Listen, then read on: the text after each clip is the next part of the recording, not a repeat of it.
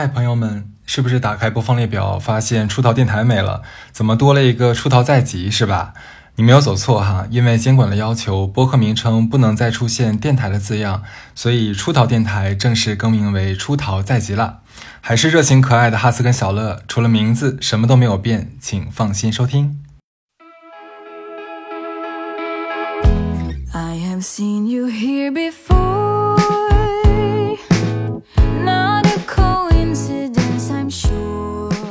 Hello，大家好，欢迎收听最新一期哦，不对，应该是第一期出逃在即，我是哈次。我是小乐，这一期我们的主题是小镇贵妇，呃，这个相信只要是是刷抖音啊、刷快手，可能大家都看到过这个词哈，在前段时间非常的火，我们俩比较慢半拍了。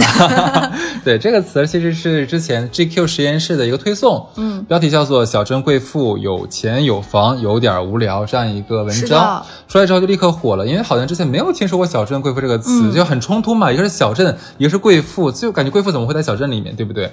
但其实就是这篇文章从衣食住行娱乐就开始分享，在小镇贵妇这一群群体里面，他们的是一个生活日常。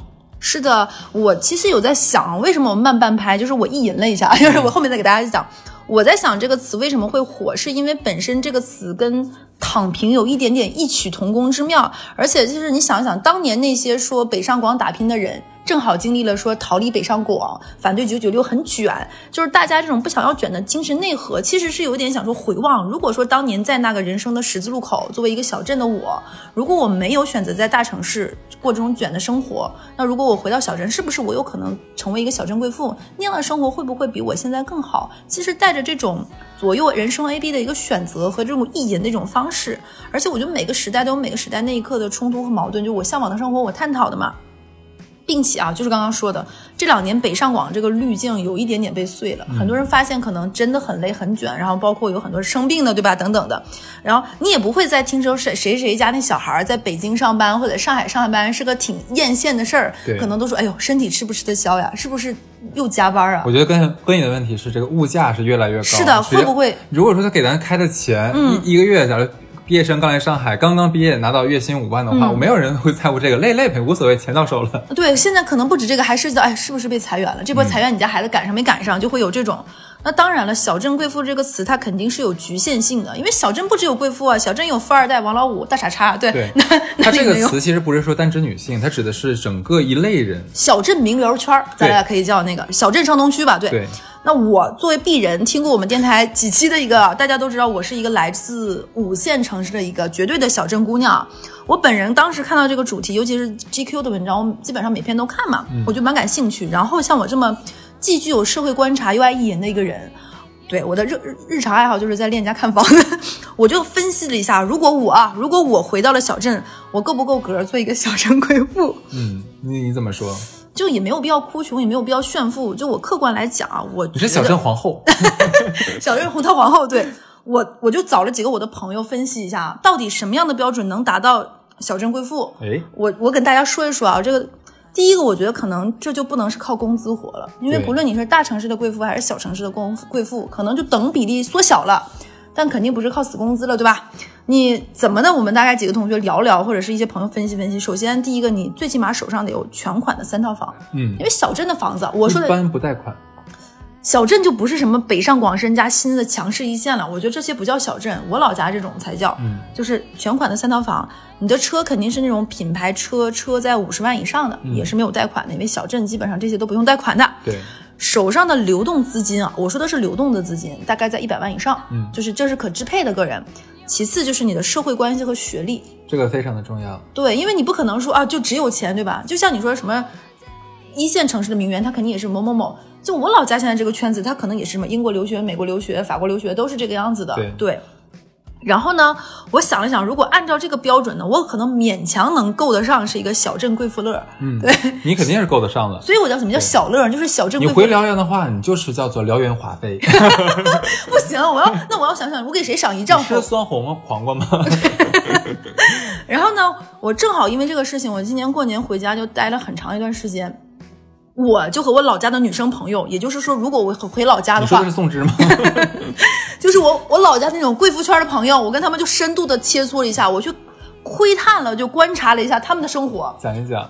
我个人觉得啊，我跟小镇贵妇，就我在城市当牛马和我在小镇贵妇，最主要的是我们的刻度不同，哎，这个词儿用的很好。我们的度量衡不一样。我就给大家讲一讲，就是姑且听我说，大家也可以不同意啊。第一个就是我们在时间这个的度量衡上不同。嗯第一个就是我举个例子啊，比如说我们在选择娱乐项目上，我个人觉得我一直以来在上海，我的时间是挤着用的，就比我的乳沟乳沟挤的还有用用，真的很卖力的挤。就是我干每件事情，我跟哈斯都已经到分排了，就你看一下小罗现在做节目都这么用力，对，就很卖力。我今天干嘛？加完班，如果不加班干嘛？甚至于我晚上如果要约约吃饭，我会跟哈斯说好，我几点大概能下班，打车过去。如果堵车不堵车，什么情况？是算的很精确。但是我回老家，我跟你说，真的不是不一样的。我跟他们约，他们会说一个今天下午，哎，我们约个什么什么杀时间。就是杀时间是真的，大家选一个事情，这个事情娱乐项目在三到五小时以上，我们就是为了消磨时光，所以他们会有一些周而复始、规律性的，比如说两周做一次头发的护理、深度的护理，那肯定要在发廊待很久，对吧？对两三周做一次指甲的抛光修理和护甲，对吧？做一次全身的 SPA，然后喝一次茶，逛一个下午茶，所以它要有一个完整，包括带我自己的狗吹毛，乱七八糟这种。你说的这个是燎原吗？怎么为什么不说烧烤？就是那是只是吃顿饭而已，对吧？就是那也是一个娱乐项目。哎，去洗浴中心啊？对呀、一 一天过去，一天就过去了。就是我一定要，他们不考虑这个时间的。就是你在北上广深，你在大城市，你也要做娱乐项目。可能像我，可能一个月一次、两个月一次，是约个朋友，嗯很久没见才会搞这种项目。但他们不是，他们是周而复始、有循环、有规律的这样，因为他们不上班，嗯，然后做这件事情无所谓。第二个时间是什么？他们在挑选物品的时间上。因为我那天正好跟一个朋友说要见面，我就回老家，然后我那个同学说，哎，要不然你陪我去选电视吧？我说，嗯，我说现在选电视不是在网上的那种，比如说什么，就是京东啊，什么苏宁啊，旗舰店看上。他说，那你实体店和那个线上是不一样的，嗯型号不一样，款式。哦，我说也说服了我。结果他那天他说他要去四家，在城市的东南西北几个家电城去看。这个一般在像在上海不会发生的。对，我觉得我在上海一天不太存在于逛一次国金，再逛一个恒隆这样的可能除。非说两个商场是挨着的，你可以从这儿出来直接进那个。或者是说你那天真的跟两个 sales 说说这个地方看完包，我再去下个地方，只有这种可能性。但你像你说的，你说的是包，它的价值很高的情况对下，啊，电视他们也会买两万块钱以上的。嗯，那也那这么说的话也合理了。对 他们这个大件上的这个选择时间，你真的就就你你不好衡量，就他们对这个时间。后来我发现这个时间让我明白了一个事情是什么，他们不太在意他们投入一个时间在他们生活中时间的占比。嗯，就是你会算说，我干这个事情要干嘛，干的成果是什么？我今天去出去这门一出门这一趟，我是有一个明确的目标方向结果的。嗯他们不是的，他们是可以无所谓的，就是每一天做的事情不一定说我一定要有个目的性的，他们是可以轻松从容去做这件事情的我。觉得反倒是像你刚才讲，是一天跑四个电器城，能给他们很大的充实感，因为他们的时间。怎么说？肯肯定是不如像在北上广那么的紧，对那么对吧？那他们可能会每天想说，那我明天这个时间要怎么杀掉？嗯那如果说，哎，我明天我就我唯一的目标，我唯一的工作就是要把这个电视选好，电视买到，然后我为了这个电视而跑跑遍全城几家店看下、嗯下来的话，我好像把电视做的很好。对的，而且不光如此，他可能说，哎，这个电器好像是家里什么什么亲戚开的，哎，去看一看，了解一下，哎，他们家这个买卖做的不错，回家再跟家里人说一说，是他们家这个门面有一点位置，朝向有点问题，回家再聊一聊，可能这也变成衍生了今天晚上家里面吃饭的一个主题了。嗯，这个是关于时间的。第二个就是我觉得这次回家让我深深刻刻感觉到一个大家的刻度不同是什么呢？就是亲密度。嗯，我说的亲密度不是我们渣男渣女的那种亲密度啊，我 跟那个没有关系。就我举第一个例子，就是我从老家十八岁出来读书，来到上海或者是在武汉，我好像跟我的家里的很多亲戚和往来是有一个断层的，就断崖式的断掉了。是的，就我不太知道，比如说我爸爸的朋友的孩子，小的时候我们一起玩，他们在干什么？因为就很远，大家，我父辈和我的长辈他们缔结的那种人际关系网，到我这里是没有任何承袭的。嗯，就我沿袭不了这种这种社会关系和大家的这种亲疏度。然后我们这种外地的孩子，我觉得都存在这种问题。嗯我给大家讲一个事情啊，就是我这次回家，我才知道一件什么事情。就听过我们电台的人都知道，我们家的亲戚关系走得很近，但自然就会有一些关系很差。比如说，我某一个阿姨在我们家非常作货作精，然后我这个阿姨人在国外，我妈一直想去国外看看她。但是呢，我妈就没有跟我说这件事情。我这回回家发现，我妈在我不知不觉的时候把她的美国的签证办好了，我还蛮意外，是因为大家都知道美签，尤其是现在有疫情各方面很难很难办的，她要交很多材料，我还蛮纳闷儿，我妈居然这件事情没有跟我说，她就把它都办好了。后来我妈跟我说说，因为我知道这件事情跟我讲，你一定会一口回绝我说你是不是就去美国想看谁谁谁，那我才不要帮你呢。我妈这话一下子把我堵住了，是我确实会这么可能跟她呛两句，但我妈却会因此就没有跟我讲这件事情，而且又觉得我离着她八丈远，对吧？然后我妈把这个事情去办的时候，咨询的时候看到了我高中同学，我高中同学就认认出来是我妈妈，就打个招呼，哎，徐姨怎么怎么样？然后她来干什么？我说这我就帮你弄了一下呗。她说我帮好多家里的长辈办过去旅游的这种签证啊什么什么，所以她一套东西，包括照片拍什么底几寸，都是他跟我妈说的。嗯，我同学从头到尾都没有把这件事情再单独跟我讲说，哎乐，我帮你妈，我今天遇到你妈了，帮你妈办成个什么什么事儿。他从头到尾没有跟我讲过，他办这件事情并不是想在我这儿得到一个友谊上的示范的橄榄枝，或者是说让我记着他这个好，他都不是，他就觉得这是老家，哎，这是谁谁妈妈，这是可能跟我爸有什么关系的，我就帮个忙，就长辈举手之劳，他也并不我我反倒觉得你的同学可能跟你妈妈更熟一点。对跟我不熟，跟你真的不熟，因为他们才是一个城市的生活的人，然后他们可能就像你讲的似的，嗯你同学的爸爸的三姑可能是你妈妈的闺蜜之类的这样的一个关系，所以他们才是一个关系网，反倒你更像是一个圈外人。外人对，然后因为他又是本人又是英国留学回来嘛，他对嗯国外的很多事情很懂，基本上你可以理解为他在我们小镇的知名度不亚于我们小镇的一个刘涛或者是孙悦悦，我没夸张，就真的是要学历有学历，对吧？嗯。然后不上班，然后帮家里的长辈办这个事儿办那个事儿，他也不觉得麻烦，就是这样的一个人人物角色，我觉得非常好，而且因为。也没有人会因为他工不工作、上不上班、赚不赚钱而衡衡量他的成不成功、优不优秀，不是按这个标尺和维度来衡量他我觉得在。老家很多时候，他看的不是一个像北上广一样，嗯嗯我看的就是单单的你、嗯单单的小乐、单单的哈次，而我可能看的是，哎，老乐家谁谁谁一家都是干什么东西的，嗯对吧？他可能把打包计算这对个价值，的，是的，就是这个刻度真的不一样。也因为这件事情，我发现一个很现实的问题，就是我在外地，我确实逃离了这种家长的束缚、这种管控、这种对我的挟持，这种包括这种亲情的挟持。但是我发现我无法对抗关于父母养老的焦虑。嗯这个养老不只是钱这个维度的，是你看不到他们，他们很多事情可能真的不会跟你讲。嗯，他们觉得跟你讲干嘛呢？跟你讲，你可能也帮不上什么忙；跟你讲，你可能就操操心；跟你讲，你可能很担心再跑回来一趟，路上再有什么出什么事儿，耽误你自己什么人生。就是你永远对抗解决不了这个焦虑的问题，但这件事情他们在老家的人他们就可以，因为就在他们眼前。天天见面，对他天天见面，吵架都可以吵到，对不对？是的。所以我觉得这个事情是双方没法这样协调的我。觉得你在说这一条，就是跟长辈还有家人的这个亲密度，我还蛮有的聊的。嗯就是你刚才讲说这个跟对父母养老的一个焦虑，我记得我妈之前，因为我妈很擅长煽情，我妈非常擅长煽情，你知道吗？她就是属于那种琼瑶的程瑶儿。那她可以来代替我做女主播呀。嗯，她不是我妈，只是煽情而已。你说对我妈以前有有一次就是用用用一句话来击击倒我，就是什么话呢？就说儿子，你你有算过吗？如果说人人可以活到八十岁的话，我妈妈现在已经是马上六十岁了嘛，嗯那还二十年。因为以前我还上班还蛮忙的嘛，一年可能回家也就是过年那七天有的时候可能都不用，没有七天恰到缺别，就五天。嗯我妈说你这么算一下，二十乘以五，咱俩这辈子还能见一百天。他说完这句话的时候，我当时我说哎，这个这个那个这个这个，我就语塞了。他说的是对的，我忽然想觉得他说的是对的。那一刻，我忽然发现，就是的确，我们常人不在他们身边，冷不丁回家的时候，会发现，因为他有他的生活，他有他的朋友圈，他每天经历的事情我们不知道，嗯我每天经历的事情他也不知道。其实我们慢慢跟老家的家人就是个就会就是脱轨了，嗯可以这么讲。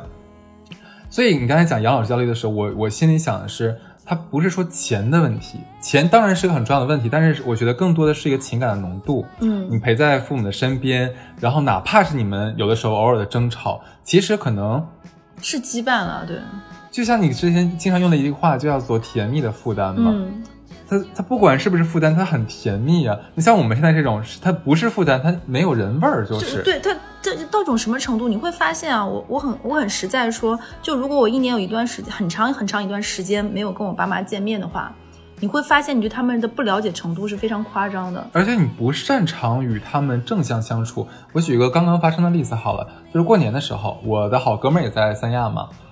呃，春节嘛，他自己去的三亚，我就说那你来我家吃饭就好了。他说好呀，白天我们两人就去，他就说哎，给妈买个衣服。嗯，我说哎呀，因为我说句实话，我真不会挑衣服。上一次给我妈买衣服大概是十几年前。嗯，对，然后然后我妈因为我妈妈比较小丰满一点点，嗯我也不知道怎么给挑衣服，因为咱们长时间在这种大都市里面，我们浸淫在各种美剧呀、时尚片儿啊、这种时装剧里面，还有身边我们都同龄人，我们同龄人穿东西，我不了解，因为我不经常接触，你不懂妈妈们穿的是什么？什么样的衣服能让他们开心？其实我我是不知道的，嗯而且我也不擅长去那种专门卖妈妈衣服的店里面挑衣服。或者甚至没耐心，我们可能哎，你说的太好，真的是没有耐心。结果我去了之后，因为我这个哥们儿他是呃送走了自己家的两辈儿人，哦，他是很懂得如何跟老人相处非常孝顺的一个人。去了那家店，那家店就是卖就是中老年衣服的啊。我进去之后，我就两眼一摸一摸黑，我不知道怎么看。因为在你眼里都长得差不多。我觉得对对对，觉得就是就是电视上那种大大妈的衣服就让我怎么挑呢？然后我这个哥们儿真的就是整个店里面飞奔的，他大概拿了七八套衣服，然后。因为那个哦服务员跟我妈的身材差不多，他就说你帮我当模特好了，就一一套一套的比一试一套一套的试，然后说这个领口太太大了要收一收，然后要一定要选一个带能把胳膊遮住的，白白肉哦遮住的，然后这个宽一点能把那个肚肚腩也遮住，挡一挡。我在就是我当那一刻啊，我其实站在原地看着他飞奔，百感交集，就是那一刻给我很大的触动。其实你说是我们不会挑吗？我觉得不可能，就是是我们没有那个耐心，我们也不知道什么样的才是妈妈真的会开心的，这个是最重要的一件事情。所以我当时在他身上，其实就感感受到了你提的这一点。我们离开了老家，就是不能像我们不能做小镇贵妇之后，其实就会有这个问题，就是我们这个亲密度就是会碎裂。你刚才讲这个老家的关系，关系也是这这一趴吗？对，亲密关系都是这一趴，呃，社会关系也是这一趴吗？还是下面再讲？社会关系在上面。哎呀，那我有插一句，可不可以？可以吗？可以呀你知道社会关系，其实我跟小乐很早之前就聊过这个问题。嗯我就说，你发没发现，咱俩要是在老家头疼脑热的，根本都不用挂号，是呀 打个电话直接上主任那儿去看了呀、呀不，可能存在的。太方便，而且贼贼不用不用担心那个人好不好给咱们你有没有想看，过？或者同学他爸，对，就是主任嘛，对不对？嗯然后我们在上海，说句实话，我们的行业就不会让我们接触到那么多的医生，我们就是。只身来到大城市打拼，嗯我们认识的是什么？是我们的同事，是我们的合作商、供应商，我们基本就是非常垂直的一条圈层。，还有我们在提篮桥的领导们。对提篮桥领导们，是是是是是，对。那你知道，再让我们扩展一下，就是日常能用的，像警察呀。我例如说，我们假如我们做了不法之事，对不对？嗯 你要夺不法，夺不法，就是咱就不能说，对。其实都没有人问，没有人帮我们，全全部都要依法执法。这是一批法制节目，对的。对，然后，所以我就觉得，其实这个确实，你刚刚说那个，我就想过，如果说我代入一下啊，如果你说买衣服，可能我会在想说，哎，我在网上给我妈买的也差不多，嗯或者是说不用浪费这个时间，哪个牌子哪里没有呢？就一看大差不差就行了。对的，所以你刚刚那个说的我也很有触动。所以你刚刚我讲完这个，我在想说下一个关于亲亲密度的就是，嗯，我们在上海，我举个例子啊，一份工作大部分是我们自己找的，但是在老家那份工作可能不是，对，就是很是很现实的一个问题。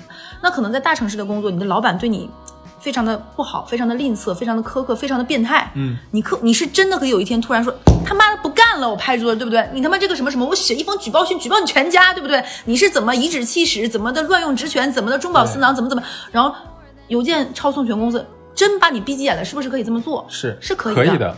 但是这件事情，我举个例子，如果你放在老家，可能那个人就是你三姑的二大爷的小舅妈，可能是你七大姑八爷的舅奶奶，可能是你小外甥女新出的女朋友。呃《甄嬛传》甄嬛传》那句话怎么说来着？牵一发而动全身。对，反正这个人际关系非常的暗流涌动、错综复杂、沾亲带故，就你可能想解决同样的问题的话，就不是说你去跟他拍桌子，而是你可能就要找找老爸的三舅，对呃什么大姑，然后去说和事佬。是的，一方面呢，可能就是因为这种复杂的人际关系，大家都是继往开来，就是得过且过，不会闹得那么难看，但是也越发的让你不能做自己。对的，就是你真的可能觉得这份工作有一点点不舒服，回到家里，可能他说你这份工作还有啥不舒服的？嗯哪里不依着你了？这不是谁谁谁空说什么什么关系给你换来的这个吗？不就是让你怎么怎么样吗？是的谁谁求之不得你这好工作呢？对吧？对然后你到这里，你你似乎真的不能说什么了。嗯，所以确实是这个样子，就是你在大城市那份工作，有的时候让你很辛苦，让你加班，让你怎么怎么样，可能一个方案改三百遍，最后说，哎，我不用了。但这是我们自靠自己的能力对和学历换来的，嗯这个不一样。你说我像在家里，像刚小小乐讲那样，那我是通过老爸老妈的关系，老爸老妈托人花钱嗯往里塞，把我好不容易弄进去了，对不对？那我一方面要顾及着我花了多少钱嗯这个好处费，我一方面还要顾及着老爸老妈舍掉老脸把我扔扔扔进去的，然后可能还要想到给我安排的这个领导中间可能还找了好几个中间人，都是沾亲带故的。要考虑很多很多问题，因为我本来等于说我不是靠我自己能力进去的，我是依托于别人，甚至那你就于吃老对老爸老妈，甚至于你前几。年你觉得你有能力，那别人也不觉得你是有能力，你不是小乐，你是老乐家的小乐。就你不就是因为那谁谁谁的儿子才敢这样对的？，所以这个确实是你既没有就是说那种职场剧撕逼的撕心裂肺，但你有另一番你的煎熬，就是哪里都有哪里的不舒服了。对，下一个我觉得就是什么呢？这个这个度是什么？是关于秘密的一个边界感。嗯，我举个例子啊，就是小镇它的社交圈能有多大呢？我老家一百三十万不到人口，还算一市两县，加在一起就这么多人。那所以说，基本上如果说你能说是小镇里面那一圈圈的那个人，那个圈就更小了。对，你就可以理解为是五线城市的上东区绯闻少女，基本上你出一个事儿，很快就大家都知道了。不能偷情呀。就真的会弄得很难看。我给大家讲一个真实的故事啊，这个事情我跟哈斯讲过，是我在十一的时候，我们家里的人聚餐，这个时候我妈妈呢跟我小姨和我二姨她们三姐妹就凑在一起。有有都都是从外地回来，三个人凑在一起在讲一个八卦，就是三个小脑袋瓜凑凑凑七七擦擦在那里说说一个出了个大事儿。然后我当时想说，你们仨说我在那刷手机跟哈斯唠嗑，我听着听着不对劲儿啊。他们在讲那个故事的主人公，居然是我高中同学呀！嗯，他们在那里说说，你听说嘛？老张家那小谁被绿了？怎么被绿的？那可可怕了，多可怕呢！说这个男孩子从哪个哪个大学毕业，在大学认识了一个女朋友，那个女朋友说这里不好，你跟我回老家吧。他们就去了，比如说广东某个城市，去广东某个城市未婚先孕就结婚了，结完婚生完两个孩子，双胞胎儿子，特别开心嘛，全家高兴。奶奶越看这孩子长得越不像自己家人，很奇怪。奶奶是学医的，就偷偷抱着两个孩子的那个一部分的头发去做了 DNA 鉴定，哎。果然，奶奶说的是对，这俩孩子都不是自己儿子亲生的。然后这个奶奶呢，跟我二姨是前同事，都在医院工作。然后呢，我又跟这个男生是同学，就是你你就你就懂了吧？就是我在那里听着听着，哎，我觉得这个八卦跟我有一丝丝关系啊。然后我说妈，你们说的是谁谁谁吗？我妈说哦，你也认识啊。我说那不就是我班的谁谁谁？我妈说对哦。嗯然后一联系，发现我爸也认识。嗯然后另外一个很奇妙的事情是什么呢？我们上学的时候有一天，我上大学的时候有一次，后来我妈跟我说，她有一次去洗澡，从浴室出来看到了一个小宾馆，小宾馆出来是一对儿我的高中的男同学，他他们俩是一对男的搂着亲子嘴出来的，所以我男同学出柜是被我妈发现的。哎，怎么我妈老是见着？对我妈老是见着我这种我特事别想知道香姐那个箱子呀，这是不是有个偷窥口？对，我然后我妈就跟我说，我妈说他俩那个事儿我早知道了，我没跟她说。就就反正在老家就没有办法，就是就是这个样子。就是你在像在北上广这种大城市，你哪怕去搞一点就不不奇奇怪怪的这种奇奇怪怪的事情的话，无所谓。其实你可能，呃，哎，我换个例子好了。如果说你在上海，我们之前发碰到过这样一个情况，就是讨论过，你跟一一个同事撕逼了，嗯，你走了，离开这个公司了，你再也不会见到他，可能。真的有可能再也见不到他，真的是再也见不到。我们我们常是去年前年，我跟我前同事我俩反思这个问题，就想了一下，当年那那那个同事很讨厌，那我们再见过他吗？真的就没有见过他，就是这样子。然后你讨论这个这个人的这个事情，是我们可以记住，但是因为每一天上海发生的事情实在太多了，工作也好，覆盖不断的覆盖，其实到最后的话，大家都觉得见怪不怪，无所谓，可能都不会是我们谈资了。可是你这件事情放在老家，谁不认识十年，十年，谁跟谁可能，假如说，就算我再不认识你，咱俩通过两个人也会也会。认识就即使假如说啊，我我去一个什么饭店吃饭，我在讲，哎，小乐怎么怎么怎么样，可能隔壁桌人就认识你，人家就听到了这个问问题，哗传开了。你别说，我们之前有过一期渣男渣女剪的是那个线，但是我们没有把那个名字打码，然后我们我就收到了私信说，给你投稿那个人应该是谁谁谁吧？这个事儿我知道，那个是名人的事儿吧？好像。对，就是一个有钱人家的事儿。然后嗯对，就有人跟我说，我一听就知道是谁家，那个厂子是什么，那个企业是什么啊？对，就是小镇贵妇家人。就是很早很早很早，我们的渣男渣女有一期对，你知道是那个是吧？有一期，然后那个我讲的是我身边一个朋友的故事嘛，但那个时候因为我们刚做播客，还有点羞涩，不太好意思把我们播客让身边朋友来听啊，嗯就很隐秘的时候，然后去年的上半年，嗯我一个朋友回来问我说，那个哈斯，呃，你你你你是不是做了个播客？我说啊，他说出道电台是你做的吧？然后我说对呀、我说怎么？他说怎么了？没没有听了，挺好的。我以为没吱声，我也不好意思吱声。然后就是真的，我妈对我同学的了解比我多，包括她有的时候会，我不知道她去参加我哪个同学的婚礼，哪个同学的满月宴，她都知道的比我清楚。甚至于什么我高中同学跟我爸爸是高中同学这种事情都有都有知道。是所以在老家那些人是有老家这样的一个。亲戚关系和这个走动方式的，嗯我缺失了这部分，甚至有的时候我回家是要我妈给我补课的。你觉不觉得老家的关系特别像是那个纳豆拉丝儿？嗯虽然每个人都是一个独立的豆子，但是中间粘性总是有粘液丝儿。对，嗯所以我觉得是这个样子。包括我妈就是发小出柜这个事情，也是我妈跟我讲，我妈可真是一个，就是江湖百晓生呀，真是无所不知。嗯，对，香姐这个我真是挺服老妈的，她她总是能撞见，哎，你俩真是母女，总是能撞见一些记不记得平凡。我在公司停车场看到了男女那个什么事情？这我在这我在电台里讲过吗？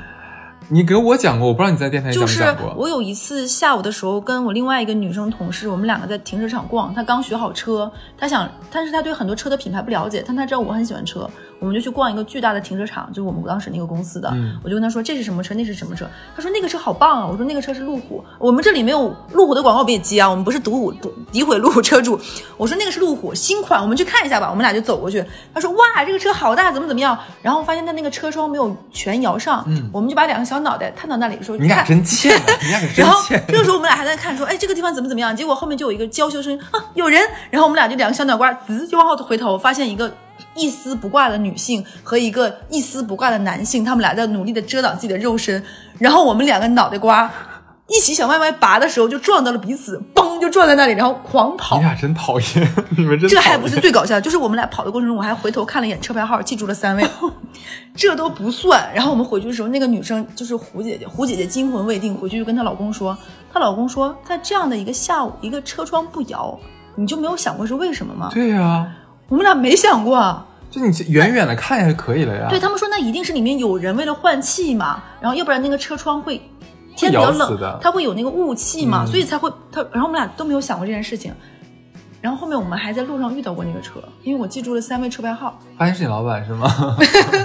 发现那是一对同事的关系，那个男女，哦，就是哦上级跟下级。这路虎的车是非常好的，说明它是一个很有人情味，然后可以承载很多情感浓度的汽车。对，就我们很希望接。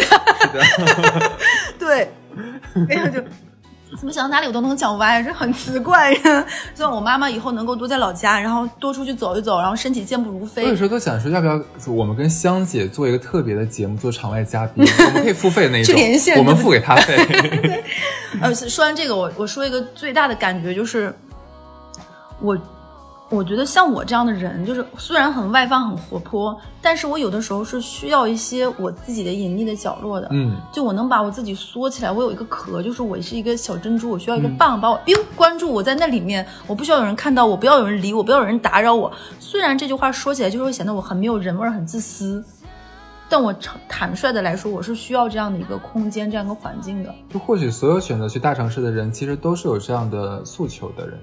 就是可能我这样的诉求要比就是那你也不能是说就是在小家小镇做贵妇的人他没有这样的一个需求，嗯但可能他没有我需求的时间那么长。我觉得他已经是脱离不了了，因为他所拥有的东西和他所维系的东西，他就是需要靠这种纳豆一样的关系。然后我后来在想说，是不是有那种一定社恐向的人，他们其实这也是他们喜欢在大城市的一个原因，嗯因为这样的隐秘的角落不用找，哪儿都是，就是这个城市就是如此的。就你刚刚说那件事情，你知道我走神了一下是什么吗？你说你跟你的前同事在离职了，最后再也没有遇到过。听我们电台的人知道我之前的感情状况，嗯我跟我前任分开八年，在上海都在上海，从来没有见到过，嗯一次都没有。所以我觉得这就是这个城市，你就把你自己当成一滴水，然后你从一个滴管里滴出来，到了一片海里，对你咻就被稀释掉了。对，就是我们在大城市里，人个人没有那么重要。对，可能这个地方因为它足够大，它大到可能会让你迷失，让你膨胀，让你消沉，你就会觉得。我我坦白说，我刚从小城市来到大城市，我最大的感觉就在于，好像我的优秀显得没有那么优秀了。嗯，就已经不能说是优秀，没有那么优秀，是我真的不优秀了。就是不论是学历也好，各方面也好，就更不要说外形了。就是你没有一个在这个人群里，你就会显得很普通，很普通。但这个普通你是需要一段时间去消化的。就我在想一个场景啊，嗯就老家一个场景，我我我用我仅剩不多的对东北老家你多长时间没回去残存的记忆了？真的，想一下，因为我毕竟在那生活二十多年嘛。你想，咱们老在老家，如果咱俩现在回去的生活状态啊，我们一出门，邻居或者小区里面，嗯全部都有认识人。咱们到停车场这一路上，你打打招呼得打五哎，三哥，哎，五哥，吃了吗哎，二嫂，三舅母，你以为吃了吗？你以为只能是这样？他能不能具体问到说，哎，你家那个车的那个后备箱漏水了，我跟你说一声，我今天早上帮你擦了。对，然后明天那个大刚子回来，嗯呃，咱像明天整个局儿一起喝两杯，怎么怎么地的，你必须过来啊！告诉你啊，嗯不不来不行啊，怎么着？然后就是每天都过这样的生活，然后可能回到老回回家了，老妈跟你讲说，哎，明天那个狗剩子结婚了 他二姨离婚了，完了，然后就找个新男新男的，然后要要办个宴什么东西，咱也要去看一下，随个份子啥的。然后明天的话，你跟你小那个小老妹儿跟谁怎么怎么样去？你会我我刚才在会想这个场景，其实真的很可怕。我真的那么想见那些人吗？我真的想打一路招呼吗？就我跟他们关系真的那么好吗？可是我没有办法，我必须要保持表面的体面和表面的这个关系，就是是有人情味儿，但是就是我我不是打自我内心里想想这样的。我觉得是有的人，其实，在这样的环境里不会觉得不舒服，甚至他觉得亲切和自然。哎，但是他就是生活在是这边水里面的鱼，我们不是，嗯，就是王八个鳖，你知道吗？对，就是咱们俩不同的品种，就是因为我小的时候就特别害怕在路上跟人家打招呼，因为我总感觉我打的显得我畏畏缩缩。就我我我从小就觉得，像我，我是不是看着挺活泼的？我我是没有任何社恐的问题吗？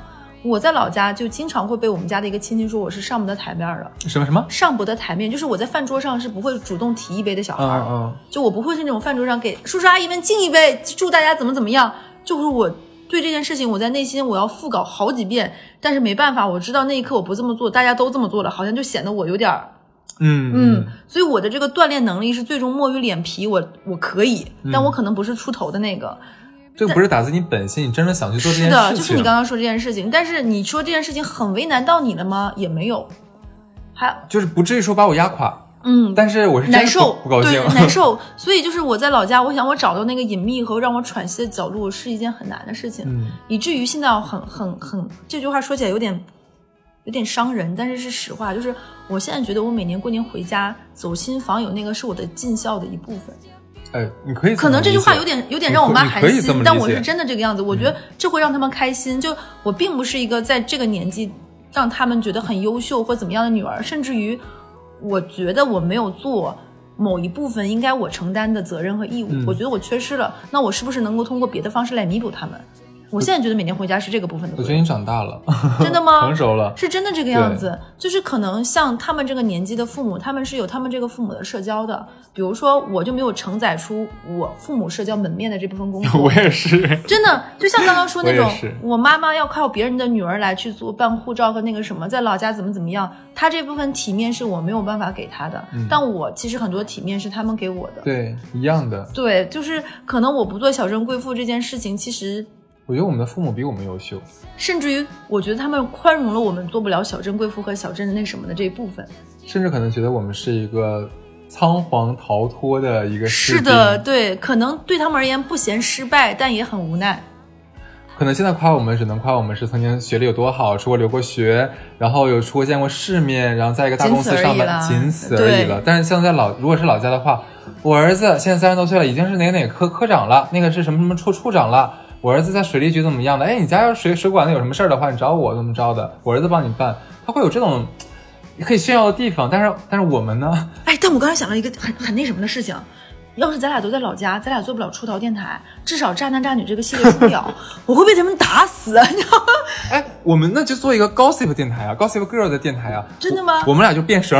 真的，我觉得我会被老家打死。你说我妈是不是？我妈一辈子就是教书育人，桃李满天下，徐老师。然后最后徐老师的女儿就是说，天天在那里把我们家这点破事儿都讲出来，我不行的，你知道吗？我不要说小镇贵妇了，我就是小镇的那个最招人恨、最招人膈应的那个毒瘤，你知道吗？是这个小镇急于解决的那个玩意儿。怎么办？对啊，所以就我们俩就两两个逃兵做出来的这个东西。对，但是我后面想一想，就是我们大家听得出来，我们其实对于“小镇贵妇”这个词是没有任何褒贬的。嗯我们也在从这个里面以镜像来看我们身上，不论是城市也好，还是那个什么的，我觉得更多的其实是一种观察了吧。这是一种人生方式，那也是一种人生方式，不存在于你说我在这一刻选择，我好后悔，我为什么没有做那种选择？嗯，其实我一直觉得那句话很对，就是我们现在才几岁，还年轻，嗯嗯嗯根本都没有到说往回头看说那个什么的过程。可别这么说，零零后眼里面咱俩快死了真的。真的吗？他们也是老东西，你知道吗？现在零零后管自己叫姨，哎，我跟你说，我真的想做一期关于零零后的问题。我最近听到了很多我我我身边的跟跟咱差不多年龄的人给我抱怨他们招的零零后有多么让在职场人不省心。对我听到让我咋舌。哦，我上次我下次我觉得我们也有必要做一期，我在里职场上见到一些奇妙零零后，嗯，就很奇妙，真的很值得一讲。嗯第二个就是我跟你聊完这一期之后，我发现啊，虽然我说了那么多那么多，但他们的生活我也会说羡慕，会怎么怎么样，但。我更喜欢我自己的生活，我相信他们也是。就像小珍贵妇说：“哦，羡慕你啊，你们在大城市怎么怎么样哦，你们可以怎么怎么样。但我觉得他们心里还是觉得，哎，我其实这样过得更好。我觉得都会双向羡慕，双向的嫉妒，然后双向的看不上，但又双向的骄傲。对，就会本质上，本质上你觉得自己生活过得好才是最好的。对，别人的那部分生活只是别人的，你看，你去想，或者是你怎么样，那都是一部分镜中月、水中花的东西。你觉得就像咱俩之前往期做职场节目的时候，嗯就说我们对大城市的向往是来自于 TVB 的职场剧，我们看到一些精英律师啊、精英的医生，觉得他们每天西装革履，打扮得很好看，然后说着中英文混杂的东西，嗯是的办事情都是上纲上线，然后每天要加班，就哇塞，那个嗯然后喝着咖啡，晚上喝着酒，怎么怎么样对，这个在我们在小镇，小镇是冒号啊，嗯，是我们是体会不到的。这种、这种光鲜亮丽的生活，我们在小镇里真的没有办法体验。当然了，我们来大城市了，我们是体验过了，嗯可是呢，同样的，我们没有那么多时间，我们甚至就是为了你是赚的多，但是我们花销也很大呀。对的，这个没有办法的。这个可我假如说像你刚才讲，小镇小镇的这个这个叫什么？小镇贵妇是吧？嗯她可以在老家买三套全款的，甚至两百平的大房子，人家人家住着很舒心很舒服。三套两百多平的房子打通六百平，好爽哦！它它不一定是一层吧？你说 我看就是你没有理我。对，然后然后你想，如果在上海的话，我们真的要把跟家里要一些，自己再努力一下，可能只能买一个几十平的小房子。嗯，可能当然那个价格是跟老家那三套差不多等值的，也许是等值的，但是这个就是我们的生活水准的不一样。但那对方可能也很羡慕，说你们可以见世面，你们可以，呃，假如说是我想举个什么样的例子更妥帖一点啊，就是哎，我觉得在大城市我们可以不断挑战一些新的东西和我们见过所想象的一些高峰。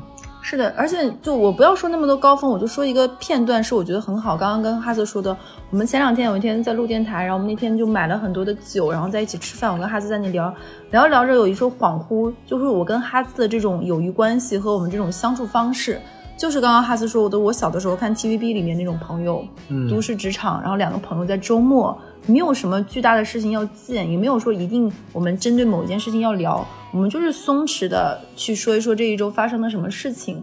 然后我们还有一些朋友和朋友之间，除了八卦以外的一些事业和各方面的这种羁绊，嗯我们聊一聊，然后互相对彼此都有祝福，甚至觉得彼此是一个陪伴和成长的过程。是的，然后开开心心吃我们喜欢的食物，喝点酒，然后在一起插科打诨，这个状态是我觉得特别的隐秘的角落的另外的一个角落。嗯，就是在另外一个身上，另外的一个人身上，我们不是因为亲情，也不是因为爱情，我们有更珍贵的友情，然后我们彼此是依靠。当然，可能我喝多了，你还是会给我卸妆，对对，就是这种这种，就是让你觉得很好。就我们不论看别人的生活，聊别人的生活，其实都是浮于表面之上的。对的，就是生活最真实、最粗粝的那一面，其实都是要我们自己走过去的，嗯就是小马沟河的那部分嘛。